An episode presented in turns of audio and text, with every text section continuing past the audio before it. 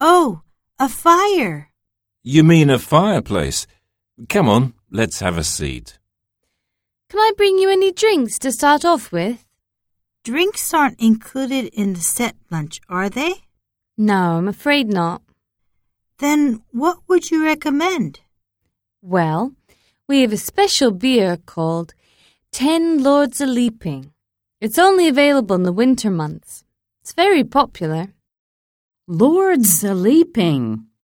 Yes, it's a so called real ale, endorsed by Camera. What's that? It's the campaign for real ale. Ale as it was originally brewed, in wooden casks, not in metal vats. Then I'll order it. Me too.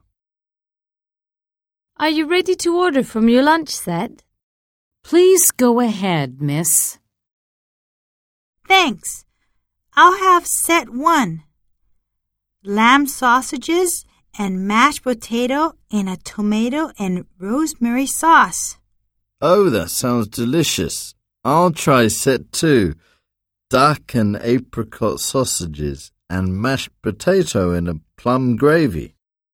And I'd like set three Worcestershire pie, minced beef with Worcestershire sauce, topped with mashed potato and cheese.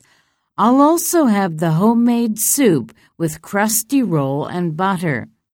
And I'll have set four cheddar ploughmans with pickle, mixed salad, and cottage roll. Can I bring you some more drinks? Yes, Yes, please. And remember, this is your last chance to buy some of these delicious jams and preserves made right here in the Cotswolds. Oh, this looks nice. What is it? It's strawberry preserve. Wow, is it handmade? It certainly is. I'll take five jars then.